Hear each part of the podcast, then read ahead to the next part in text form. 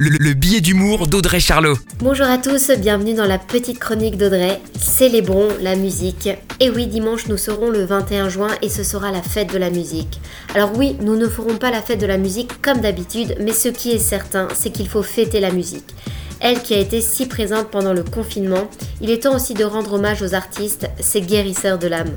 Rappelons que la fête de la musique a été créée en 1982 par Jack Lang. Elle est devenue au fil des années le rendez-vous incontournable des curieux comme des artistes amateurs ou confirmés. Cette année, la plupart des événements musicaux seront à suivre sur Internet. Bon, c'est vrai qu'on commence à s'y habituer. Il y aura aussi certains concerts et DJ sets en extérieur. De belles initiatives ont été prises par les artistes comme des concerts réservés uniquement aux patients, au personnel soignant et à leurs familles. La célèbre fête de la musique de France 2 délocalisée de Nice à Paris elle avait rassemblé 30 000 spectateurs place Masséna l'année dernière, autant dire un autre monde.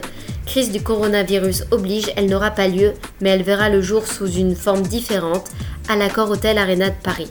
Une soirée en soutien à la musique. L'idée est d'organiser une soirée en soutien aux salles qui ne peuvent pas ouvrir pour le moment.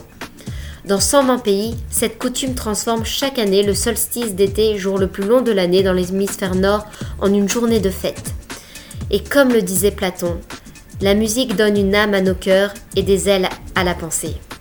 Bonne semaine à tous. La, chronique de Charlot, à retrouver en podcast sur itswanradio.com.